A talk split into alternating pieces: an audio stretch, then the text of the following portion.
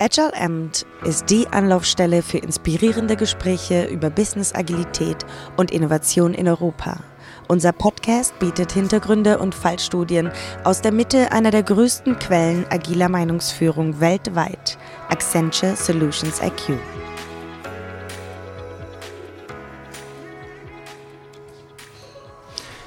Ja, willkommen da draußen zu einer weiteren Ausgabe von Agile Amt in der Dachregion. Ich bin Ihr Gastgeber Alexander Birke und wir senden heute unsere Podcasts vom Agile Leadership Day aus Zürich in der Schweiz. Meine Gäste heute sind Jürgen Stehr von der Credit Suisse und Marcel Schwillmann. Ich stelle die beiden ganz kurz vor. Jürgen Stehr ähm, verantwortet bei der Credit Suisse den Bereich Kundendaten, CRM, Digital Onboarding und Cognitive Platform und ist aber heute im Speziellen in seiner Rolle da, ähm, wo er sich seit langem mit Large-Scale Agile Setups befasst und das Ganze auch in einem wirklich komplizierten Setup mit ähm, mehreren Lokationen, mit Distributed Teams, wie wir es sagen. Herzlich willkommen, Jürgen. Schön, dass du da bist. Freue mich auch, dass ich hier sein darf. Dann stelle ich auch noch ganz kurz Marcel Spillmann vor, ähm, leitet in äh, der Schweiz den ähm, agilen Bereich von Accenture Solutions IQ, ähm, befasst sich über, sagen wir mal, zig Industrien hinweg äh, mit dem Thema agile, agile Skalierung und ist sicher, wenn es darum geht, auch mit äh, großen verteilten Teams zu arbeiten, die agil machen, einer der Experten in der Region und ähm, hat eine lange Historie auch eben mit Jürgen zusammen. Herzlich willkommen, Marcel. Hallo, Alex, danke. So, wir sind ja heute hier. Ihr beide habt einen Talk, ähm, der nennt sich äh, Erfolgsfaktoren in agilen Initiativen mit skalierten und verteilten Setups. Also genau euer Thema, würde ich sagen. Und ihr habt den Talk in sechs Erfolgsfaktoren gegliedert, die wir uns gemeinsam gleich mal anschauen äh, werden. Aber ich denke, das erste Mal für unsere Zuhörer ist es ähm, ganz gut, wenn wir denen ein bisschen Kontext gegeben. Was heißt denn für euch Large-Scale Setup? Was heißt verteilt? Wie sieht denn das bei euch aus? Wie muss man sich das vorstellen? Ich gebe mal Jürgen das Wort. Ja, also als wir gestartet sind vor ein paar Jahren, äh, haben wir versucht, ein Problem zu lösen, wo es darum ging, die Businessprozesse zu digitalisieren. Und das wirklich sehr viele. Das war wirklich eine größere Initiative und das Ganze war eigentlich aufgesetzt als eine volle Transformation, die mhm. wir da durchlaufen sind. Ähm, wir haben insgesamt beinahe 200 Leute, die involviert waren. Natürlich das Core-Team war ein bisschen kleiner, aber durch, äh, durch die verschiedenen Teams, durch die verschiedenen äh, Systeme waren es wirklich bis zu 200 Leute, die involviert waren. Das Ganze auch äh, während rund drei Jahren. Das heißt, mhm. etwas nicht, das nur äh, kurz äh, gelaufen ist. Ähm, es waren auch äh, vier Lokationen involviert. Das heißt wirklich auch wirklich Indien, in der Schweiz auch mehrere ähm, und äh, last but not least auch mit verschiedenen externen Partnern, wo wir da zusammengearbeitet haben. Und wenn das Ganze eigentlich nicht nur schon genug komplex war, ähm, wir haben auch äh, mit einer eigentlich unlösbaren Situation gestartet. Wir hatten sowohl äh, die, die, Zeit als auch den Scope, als auch äh, das Budget war für uns gefixt. Okay. Und eigentlich müsste da jeder Projektleiter, Programmleiter davon rennen und wirklich die Sache liegen lassen. Aber wir haben das Ding angepackt und haben dabei wirklich ein paar gut coole Erfolgsfaktoren identifiziert, die sich dann auf jeden Fall äh, sehr gut auch bei kleineren Initiativen umsetzen lassen. Das heißt, es geht hier wirklich nicht nur um die großen Sachen, sondern auch äh, um kleinere agile Vorhaben. Perfekt. Marcel, ergänzend? Ja, genau. In meiner Rolle als der agile Coach vor Ort war es wirklich interessant zu sehen, wie schafften wir es, dieses eigentlich für sich aus sehr äh, innovative Element in eine große Organisation reinzupflastern, womit einfach gegebenen Umständen um uns herum äh, die Realität war. Das heißt, wir haben es wirklich äh, äh, geschafft, dieses Leben innerhalb unseres Programmes so zu gestalten, dass wir die, die maximalen Erfolgsfaktoren darin rausziehen konnten. Aber dennoch waren wir nicht äh, naive, dass wir uns nicht in einem Großunternehmen befinden, wo halt gewisse Regeln spielen. Und daraus kommen diese Learnings, die wir hier jetzt äh, gerne euch mitteilen würden. Ja, und ich sage mal nochmal dazu, ihr habt es gerade schon erwähnt, die Learnings, ähm, wir haben zwar einiges für dieses Large-Scale-Setup und für die Verteilung, verteilte Teams dabei, aber wir haben auch äh, einige Sachen in Richtung Führungskultur, ähm, Agile Leadership dabei, also Sachen, die jetzt nicht per se nur auf diesen Large-Scale-Ansatz angewendet werden können. In, dem, in diesem Sinne, jeder, der hier den Podcast reinhört, dabei bleiben. Wir haben hier wirklich ein starkes Setup, das über Jahre gewachsen ist und viele interessante Sachen, die ihr rausgefunden habt, die ihr als Lessons Learned angewendet angegangen seid. Lass uns doch mal einsteigen. Ihr habt den Talk ja in diese sechs ähm, Lessons Learned gegliedert. Ähm, ich Ich starte mal mit dem ersten, ähm, heißt ähm, klare Business- und Architekturvision. Ähm, könnt ihr jetzt, wenn ich ein bisschen so ähm, ketzerisch reingehen will, könnte ich sagen, Mensch, ist das jetzt wieder Upfront und Waterfall? Marcel, wie habt ihr es gemacht? Wie habt ihr das interpretiert? Genau, auf dem ersten Papier denkt man ja, was jetzt wieder Waterfall ist, planen und so, aber ich glaube, ein Kernpunkt ist, es geht für Business und Architektur. Es ist zu komplex, dass man sich einfach in ein Unterfangen reinstürzt und mit einem running, spontanen Architecture Runaway fährt und erlebt, wie man sich verändern will. Vor allem bei großen Teams, wo du verteilt bist, musst du den Leuten einen Nordstern geben, sogenannten North Star. Du musst ihnen den Weg zeigen und auch den Purpose erklären, wieso sie in diesem Programm mitgestalten für die Erreichung. Wenn du diesen, diesen hellen Stern am Himmel nicht hast, auf der Architektur, aber auch auf der äh, Business-Seite, hast du zwar sehr volatile Teams, die sehr vielleicht sehr autark arbeiten, dezentralisiert, alles machen, aber eines Tages ist es bei komplexen Unterfangen wie das, was wir hier haben, und ultimativ wichtig, hier diesen, diesen Weg zu geben, weil nur dann kriegst du es raus. Wir haben es effektiv so gemacht, dass wir für die komplexen Themen haben wir uns zwei, drei Monate genommen. Wir mhm. haben zuerst gedacht, bevor mhm. wir handeln. Mhm. Upfront Thinking. Mhm. Wir haben uns aligniert. Wir waren nicht die Koten im System. Wir haben aber auch ganz klar gesagt, das ist nicht zu Ende. Inspect and Adapt, wir haben offiziell gesagt, hey, das ist das beste Wissen und Gewissen, was wir jetzt haben, darum bauen wir das so, mhm. aber wir kontinuierlich wieder anschauen und auch erlaubt zu sein, wieder anzupassen. Also diese zwei Dinge waren preconditioned für dieses ganze Thema. Weil der Trugschluss ist natürlich immer so, ja, agil gleich Chaos, agil gleich, äh, äh, ich plane nicht mehr. Ich meine, das ist, das ist sowas von falsch, weil vor allem der Mensch arbeitet intrinsisch, purpose-driven, wenn er ein Ziel sieht und das Ziel fällt nicht vom Himmel. Mhm. Da war es für uns ganz wichtig, diese klare Visionen bis Natur immer wieder vor Augen zu halten, anzupassen und eben auch zu planen mit dem nötigen Aufwand. Vielleicht Könnt ihr nochmal erklären, so ein bisschen diese Vision? Also im Agilen geht es ja auch immer darum, dass wir die mm, rechtzeitig kommuniziert, viel kommuniziert, dass vielleicht die Leute mitnimmt, die mit denen erwartet. Was war da so auf dem Weg zur Vision oder wie ihr die später dann auch genutzt, gebraucht habt? Was, was war da so die, die Lessons learned? Wie habt ihr das praktisch umgesetzt, vor und mit dem Team? Was ich glaube wichtig ist, dass man die, die richtigen äh, Audienzen anspricht. Also man kann nicht die gleiche Message auf gleicher Ebene für die gleichen Leute ansprechen. Man muss auch andere Messages nehmen für, für äh, Onshore, Offshore, Nearshore. Mhm. Es sind mhm. andere Kulturen, es sind andere Informationsflüsse weil dieser ganze, äh, wir reden mal äh, Kaffee, Kaffee Talk, den gibt es halt nicht, wenn die Teams nicht neben dir sitzen. Das heißt, man muss wirklich adressatengerecht Kommunikation aufbauen. Das fängt an von Communities bilden, von Brownbacks haben für die Teams, von, von wirklich der, äh, äh Continuous, äh, dem Team updaten, aber bis zu klassischen Steuerungs, äh, Steuerungsinformationsgremien. Äh, in der alten Welt ist das Steering Committee, aber das ist ganz wichtig, dass du auf allen Ebenen richtig kommunizierst mhm. und eben nicht überall das Gleiche. Wunderbar. Ich glaube, guten Einblick bekommen. Ich glaube, macht, macht wirklich Sinn. Ich habe gute Erfahrungen damit gemacht. Ähm, ich schwenke mal über zum, zum zweiten Thema, moderne Führungskultur. Und da, da sind wir, glaube ich, wirklich beim Thema, das, egal ob Skalierung oder nicht, ähm, für alle interessant ist. Ich habe da so Begriffe wie äh, Vetokultur drin gelesen, wie Motivation wecken bei den Leuten. Super spannend. Ähm, Jürgen, erzähl mal, was habt ihr da genau gemacht? Also letztendlich ist eigentlich ein nahtloser Übergang von der Einleitung von Marcel vom ersten Thema. Das geht auch wirklich in die moderne äh, Führungskultur äh, über.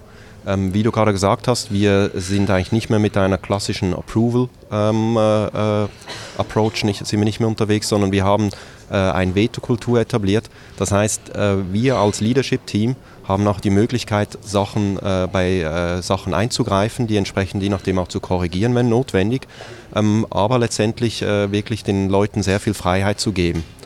Auf der anderen Seite, Freiheit äh, heißt nicht, dass jeder irgendetwas tun darf, mhm, mhm, sondern wir müssen auch ganz klare Regeln und Leitplanken mitgeben, damit die Leute wissen, wo dürfen sie sich drin bewegen, was ist möglich, wie sieht das aus.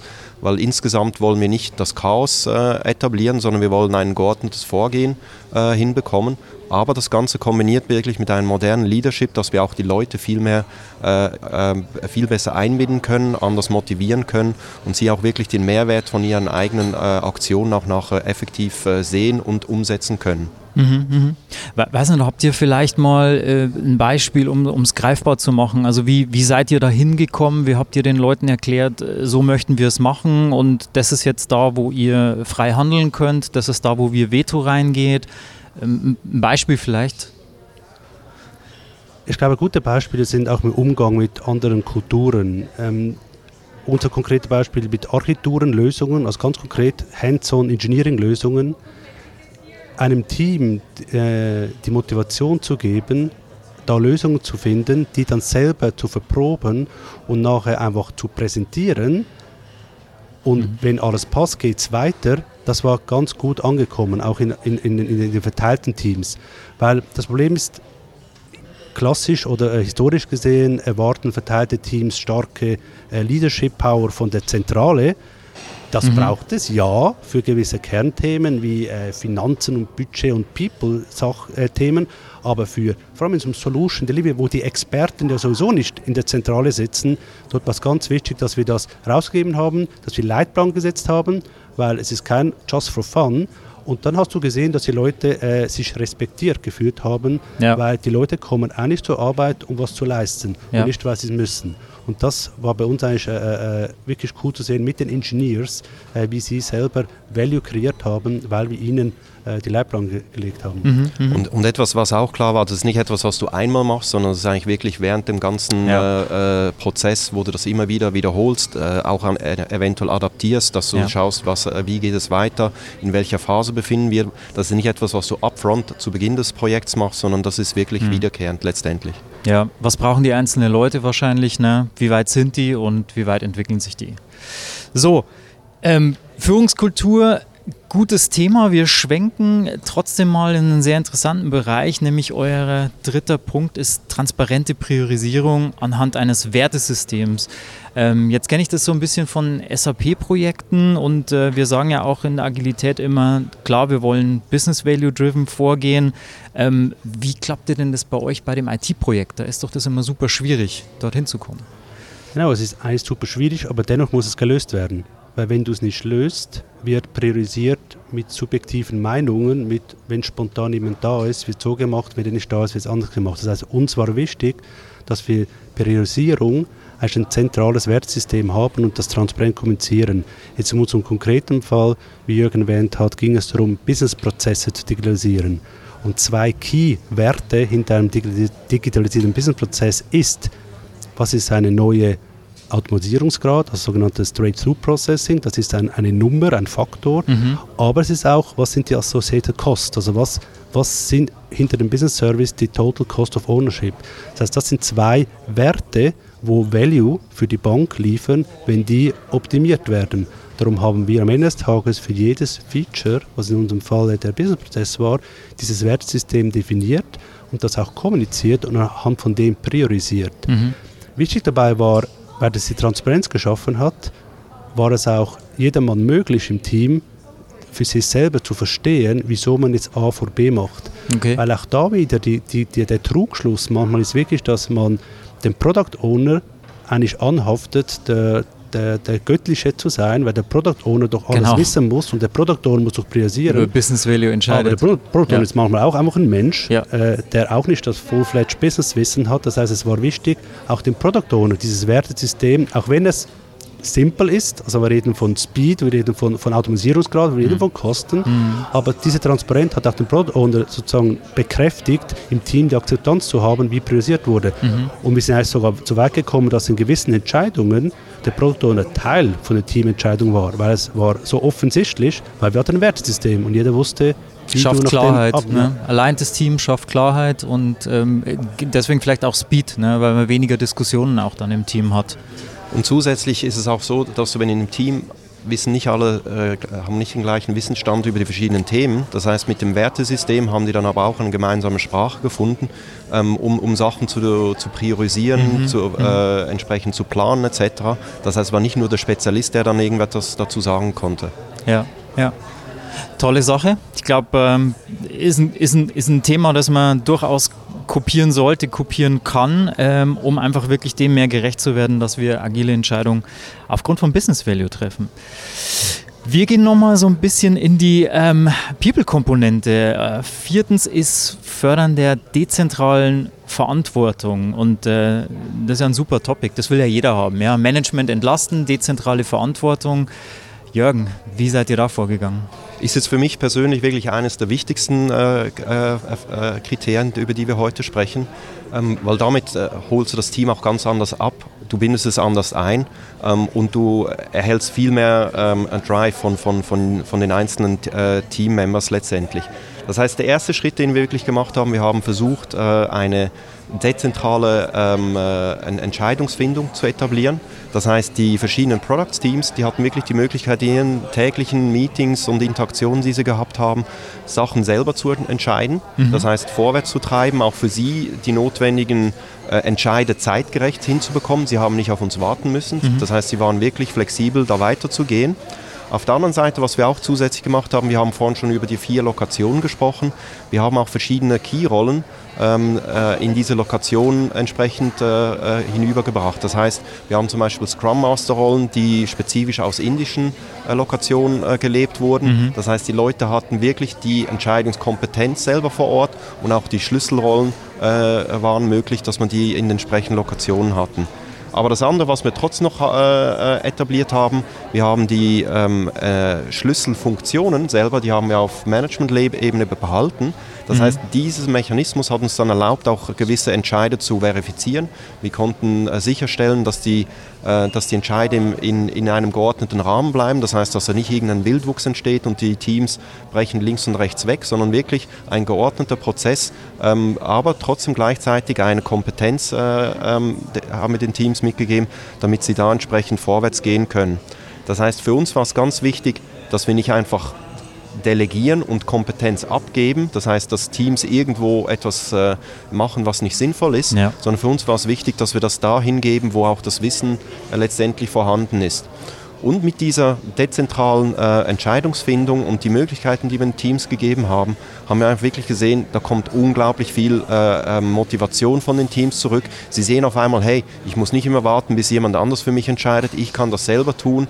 Ist, muss sich auch den Konsequenzen bewusst sein. Das ist nicht immer nur ähm, einfach, einen, einen Entscheid zu fällen. Das hat Konsequenzen auf die Lieferung, aber das hat wirklich unglaublich viel zurückgegeben und hat, glaube ich, auch die Teams äh, besser miteinander äh, vernetzt. Und auch innerhalb von den Teams hat das wirklich einen sehr guten Team-Spirit äh, gegeben. Mhm. Wenn ich jetzt jemand anderen fragen würde, was habt ihr für Lessons Learned rausgenommen oder was waren wichtige Schritte? Was würdet ihr denen, der vielleicht starten will, da, da raten? Ich glaube, es wichtig ist, bewusst vorzuhalten, was heißt Verantwortung. Es heißt ja nicht nur, dass die Person es will, das heißt auch, dass die Person ausgebildet ist, es tun zu mhm. können. Mhm. Und es das heißt auch nicht nur, dass es tun muss, es heißt auch, dass die Organisation sagt, er soll es tun und er darf es tun. Das heißt, diese Diskussion von, ich delegiere mal was, jetzt mach doch, du bist ja empowered, mhm. das ist auch einer der größten Fallen, weil, ja. ah cool, ich muss es mal machen, ich gebe es jemand, schön. Ja. Ja. Das funktioniert so nicht. Man muss sich mit der Situation befassen, wie das Gegenüber wie, wie ist es involviert, dass es auch befähigt ist, diese Aufgabe zu erfüllen. Und vor allem bei der Thematik, hat es das richtige Wissen schon vor Ort, da muss man halt dann helfen, coachen und die Person begleiten und nicht einfach nach Sinnflut. Das war eins der, es war kein Learning, sondern es war eins unserer, unserer Preconditions, die wir immer vor Augen gehalten hatten, wo eines Tages ein sehr gutes Learning war, das zu tun. Weil sonst verlierst du die Leute oder sie werden, sie werden es nicht so machen, wie du denkst. Ja, ja, sehr gut, sehr guter Anstoß nochmal. Ich habe da von dir jetzt auch so ein bisschen die Grundfesten, was ist Ownership, was ist Delegation rausgehört und ich glaube, das kann man jedem nochmal empfehlen, da wirklich nochmal nachzulesen und zu schauen, welche Komponenten gehören denn da dazu. Und so ein bisschen das Thema äh, Freiheit ähm, haben wir auch im, im, im, fünften von unseren sechs Themen drin, nämlich ähm, da geht es um Produktinnovation und auch, glaube ich, so ein bisschen die Freiheit zu geben, ähm, Produktinnovation machen zu dürfen. Und da habe ich bei euch so diesen Begriff gesteuerte Innovation irgendwo im Kopf oder mitbekommen. Äh, Marcel, wie muss ich mir das vorstellen? Genau, wie eingangs erwähnt, sind wir halt in einer Realität, die halt vorgegeben ist. Nichtsdestotrotz in unserer eigenen äh, äh, Einheit, die wir gebildet haben, wollten wir sicherstellen, dass Innovationszyklen, dass Improvements auch wirklich gemacht werden können. Jetzt, was halt einfachster Weg ist, mach doch einfach, das funktioniert dann nicht. Sondern wir haben effektiv gesagt, hey, mach doch. Wir haben die Leute ermutigt, wir haben sie aktiv angesprochen, es zu mhm. tun. Mhm. Viele machen den Fehler, dass sie einfach denken, das wissen sie schon, dass sie es tun dürften, mhm. aber das ist meistens eben nicht der Fall. Vor allem in verteilten Teams, wo du dich ja nicht zwischenmenschlich überall kennst. Ja. Also wir haben das aktiv kommuniziert, hey, macht was, das wird wertgeschätzt, das hat einen Value, äh, wenn ihr Feedback gebt, wenn ihr eigene Ideen einbringt. Und das Zweite ist auch, und ihr kriegt Zeit dazu. Weil das andere ist auch wieder ein, ein, ein, eine, eine sehr, ein sehr großer Trugschluss, dass man davon ausgeht, dass in komplexen Umfelden mit so vielen Abhängigkeiten, mit viel Stress und Zielen, dass ja. Leute von sich ja. aus ähm, einfach Innovation treiben. Es gibt, ein, es gibt sehr viel intrinsische Motivation, das funktioniert, aber du musst den Anschluss geben. Das heißt, wir haben konkret 10 bis 20 Prozent unserer Kapazität pro PR-Planning wirklich wegreserviert, wo wir dem Team gegeben haben, damit sie innovative Sachen, Verbesserungen, Improvements machen, natürlich geregelt, gesteuert, äh, der Sinnvolligkeit haft und dem Wertesystem aligniert, aber dem Team, den Menschen die Zeit zu geben, die brauchen Zeit zum Atmen, danach kriegst du viel mehr als die 20 Prozent, aber du brauchst diesen Kickstart, weil sonst äh, passiert es einfach nicht in so komplexen Unternehmen und Setups. Das heißt, ihr habt schon nochmal nachgefragt, was die dann tun oder habt sichergestellt Klar. anhand dieses Wertesystems, dass das in eine bestimmte Richtung gegangen und wir ist? Wir hatten auch Vetorecht. Also okay. Mhm. Mhm. Ganz wichtig in dem Zusammenhang ist, dass du auch äh, das, äh, den Buy-in vom Senior Management bekommst. Ja. Weil auf der, es ist zwar schön, dass du 10 bis 20 Prozent Kapazität für Innovation bereitstellst, aber letztendlich kommt ja dann das effektive Delivery später. Hm? Richtig. Das heißt, mit engen äh, äh, Zeitplan, wie, wie gehst du damit um, dass du wirklich da sicherstellst, dass das Senior Management dahinter steht, dass sie den Mehrwert sehen, den sie damit bekommen. Das ist auch ein ganz wichtiger Dialog, den du aktiv führen musst und nicht einfach davon ausgehst, das ist Gott gegeben und wir, äh, das ist äh, korrekt, sodass wir das tun dürfen mhm, mit den 10 mhm. bis 20 Prozent. Ja, steht in einem agilen Buch drin, also muss es gut sein, also machen wir das. Nee, muss in die Organisation reingebracht werden und äh, genau, denke ich, es ist, ist, ist wichtig, da alle mitzunehmen bei so einem Schritt, der doch ein Stück weit ungewöhnlich ist, erstmal für traditionelles Setup. Wir kommen so zum sechsten Punkt, äh, anpassen an die Realität und da haben wir uns im Vorgespräch haben wir schon festgestellt, das ist so ein bisschen eure Essenz, euer Wrap-up. Ähm, da hört man auch nochmal raus, dass ihr euch bestimmte Elemente aus SAFE, also Skate Agile Framework, ähm, genommen habt. Aber man hört auch nochmal raus, dass euer Setup äh, da wesentlich komplexer war, dass da ein bisschen was angepasst werden musste, aber dass vor lauter Anpassung natürlich diese Framework-Gläubigkeit auch ein bisschen ähm, begrenzt sein muss. Was ist denn so eure Essenz aus den Punkten, Jürgen? Ähm, du hast schon erwähnt, äh, letztendlich, für uns war wichtig, dass wir das äh, SAFE, das Scaled Agile Framework, an der Realität äh, angepasst haben. Das heißt, welche Begebenheiten haben wir innerhalb von der Bank? Wie sieht das Programm aus? Wie ist das strukturiert?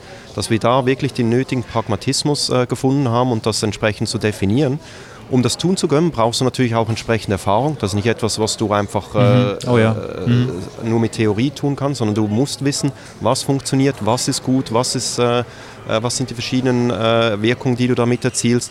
Und das haben wir wirklich, denke ich, sehr gut gemacht, haben, waren aber auch wieder flexibel genug, während diesen drei Jahren das Ganze nochmal entsprechend anzupassen, nochmal zu verbessern, den Fokus zu ändern, basierend auch auf Feedback, den wir aus den, Team, aus den Teams bekommen haben. Als zweiten Punkt, der für uns sehr wichtig war, ist, dass wir auch die externen Partner ähm, entsprechend auch vertraglich mit eingebunden haben. Mhm. Das heißt, dass auch die entsprechende Ziele ähm, äh, mitbekommen haben, dass es äh, nicht einfach nur gewisse Lieferungen sind, sondern auch Art und Weise, wie etwas geliefert wird, war für uns äh, ein sehr wichtiger Punkt. Und, äh, und auch etwas, was richtig Richtung Pragmatismus geht. Wir haben eigentlich keinen, äh, keine dogmatischen Diskussionen zugelassen. Das heißt, wenn, wenn irgendjemand mit irgendeiner Theorie daherkam, ah, Methodologie. Agil oder nicht agil. Das, mhm. ist, das war für uns völlig äh, mhm ähm, ein Nebenthema, das haben wir nicht akzeptiert. Für uns geht es wirklich um die Sache. Das heißt, dass wir da den entsprechenden Mehrwert sehen, äh, wie wir die Lieferung sicherstellen können und Dogmatismus ist da definitiv fehl am Platz. Mhm. Ist genau der, der Punkt, den du gesagt hast, für uns war es nicht wichtig, agil zu sein, sondern für uns ist Agilität letztendlich der Mittel zum Zweck. Ja. Wie können wir möglichst effizient äh, äh, den größten Business Value ähm, sicherstellen und das entsprechend zu liefern. Und, und insgesamt kannst du auch wirklich sagen, all, all die Punkte, die wir bis jetzt erwähnt haben und diesen hier auch ganz spezifisch, ist etwas, was für jegliche Größe relevant ist. Also nicht nur mit Large Scale, Ja. Agile und Distributed, das, das gilt auch effektiv für ein vier, fünf Leute äh, Projekt oder so. Das kannst du da wirklich auch eins zu eins entsprechend anwenden. Ja, da steckt unglaublich viel drin in dem Punkt. Marcel, von deiner Seite?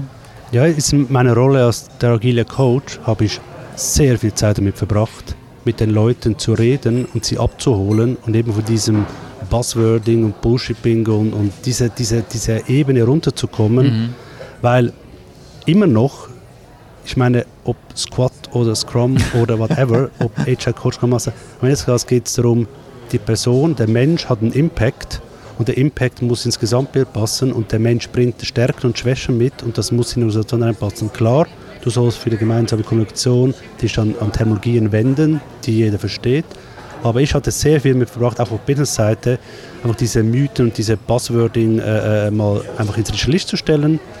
Danach hast du gemerkt, dass es einfach, äh, äh, einfach flutscht, wenn du den Planetenabgleich machst Sehr und alle auf dem gleichen Planeten sind. Und das hat uns massiv geholfen, auch in der Wahrnehmung gegen außen. Und darum war das ganze Programm auch ein Riesenerfolg. Fast schon ein Schlusswort. Ähm, ich will trotzdem nochmal die, Frage in den Raum werfen. Ähm, Gerade für Leute, die jetzt diese Large-Scale oder auch verteilten Setups haben, ähm, von euch nochmal, äh, vielleicht jeder einen Tipp, so die Frage, wa- was ist denn dieser, das Hauptding, was ihr denen raten würdet? Was ist so der, der, der zentrale Tipp, wer sowas startet? Um was soll der sich kümmern? Um was soll er sich frühzeitig kümmern? Ich denke, was da sehr relevant ist, Marcel hat es am Anfang gesagt, ist, ist äh, der North Star, den es inhaltlich gibt, aber den, den musst du auch für dich als, als äh, Manager oder als, als Leader in diesem Zusammenhang äh, ähm, definieren. Das heißt, was, ist, was sind deine Ziele, wie möchtest du das umsetzen, wie möchtest du das Team führen, ähm, wie möchtest du Zusammenarbeit fördern und das sind wirklich effektiv Sachen, die dann klassisch wieder Tag ein, Tag aus vorleben äh, musst, in der Interaktion mit den verschiedenen Teams, mit den äh, äh, verschiedenen Lokationen. Das heißt, du hast für dich selber einen Leadership North Star, an den du glaubst, den du auch wirklich lebst ähm, und wo du auch die Teams aktiv mit einbeziehst. Das heißt, in dem Moment, wo du das wirklich äh, vorlebst, kriegst du auch viel mehr ähm, einen Drive von den Teams letztendlich zurück. Das heißt, die Teams glauben selber ähm, an den Erfolg und bringen dir äh, viel mehr, äh, ähm, äh, kommen dir viel stärker entgegen und sind auch mal flexibel, irgendwo mal äh, die Extrameile zu gehen, die viel berühmte. Ähm, ohne, ohne das ist das überhaupt nicht äh, möglich. Genau, ergänzt zu dem für mich auch der Kultur oder Mindset-Shift ist ein Leadership-Thema. Das heißt, das Leadership muss da mitziehen, muss es seriös angehen, plus musst du es für dich adaptieren. Du musst es für dich, du musst deinen Weg definieren, mit welchen Elementen, mit welchen Tools, mit welchen Techniken und mit welchen Setups kriegst du deinen Wert aus dem, was du machen willst. Also nicht mit Bl- Blueprints kommen, irgendwie aus der Theorie, sondern du musst zusammen ähm, deinen Weg shapen anhand von Best Practices, klar, aber es muss eigentlich ein Leadership-Thema sein. Leadership muss im Boot sein, vom Business und IT, weil dann hast du auch den Nordstar von der People-Seite und dann ist es ein super Boost, weil dann ist es relevant. Und dann hast du eine, eine, sehr gute Journey, weil die Journey, wenn die Journey gut anfängt, dann ziehst du die über drei Jahre durch. Wenn du, wenn du die ersten ein, zwei PIs, wenn die rumpeln und, und, und, und schlecht sind, dann verlierst du die Leute und dann hast du zwei Jahre lang, um das aufzuholen und am Schluss bist du da, wo du vorher warst. Wunderbar, dann war das quasi auch unser Wrap-up ähm, zu eurem Vortrag heute auf dem Agile Leadership Day in Zürich. Ähm, Erfolgsfaktoren in agilen Initiativen, in skalierten und verteilten Setups. Ich bedanke mich herzlich, Jürgen, dass du da warst, Marcel, dass ihr da wart, die spannende Story von der Credit Suisse hier erzählt habt. Denk für alle, die hier sind, ähm, wird es nochmal ein spannender Vortrag fertig. Ihr habt euch äh, vor Ort, ihr habt euch ja dann ein paar Sachen ähm, überlegt.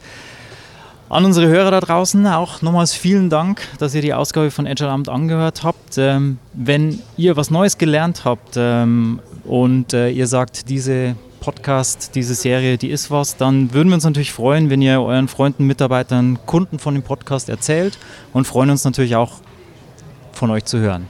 Bis zum nächsten Mal. Tschüss hier vom Agile Leadership Day in Zürich. Danke, dass Sie Agile Amt auf Deutsch gehört haben. Weitere inspirierende Gespräche und Talks finden Sie auf unserer Website de.solutionsiq.com. Bis zum nächsten Mal.